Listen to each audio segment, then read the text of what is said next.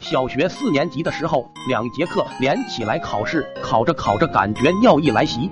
我这个人很内向，想着能憋一下就憋一下，等下课再去。但是考试时间有点长，我憋到后来憋不住了，无奈之下就想找老师，但是监考老师还真是信任我们，整堂课都不见人影。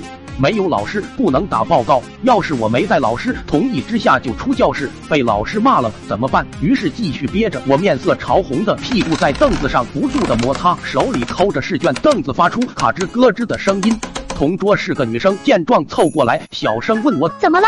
我说我尿急，她说那你去上厕所啊！我说不行，老师没来。我又继续憋着，尿意是一阵一阵的，最危险的时候，我觉得它都有点露出来了，一波比一波强，我简直觉得膀胱要爆掉了。然后又一波来袭，我能感觉到这次的与众不同，体内的洪荒之力叫嚣着，我无法控制它了。它像脱缰的野马奔腾着出来，尿从里面倾泻而下，一股暖流从我的腿间蔓延开来，真爽！我陶醉的想啊，不对，我在干什么？刹车，刹车，刹车！但是来不及了，低头一看，凳子底下淅淅沥沥的湿了一片。抬头，我同桌一脸懵逼的看着我，我深吸一口气，强作镇定对他说：“你有水吗？”他愣愣的拿给我一瓶水，然后我把水倒在了我的裤子上，带点威胁的眼神对他说：“我喝水的时候不小心把水倒在了裤子上，你懂的。”他连忙保证：“嗷嗷嗷，我不会说出去的。”放学排队等着校车，不停的有人问我：“你裤子怎么湿了？”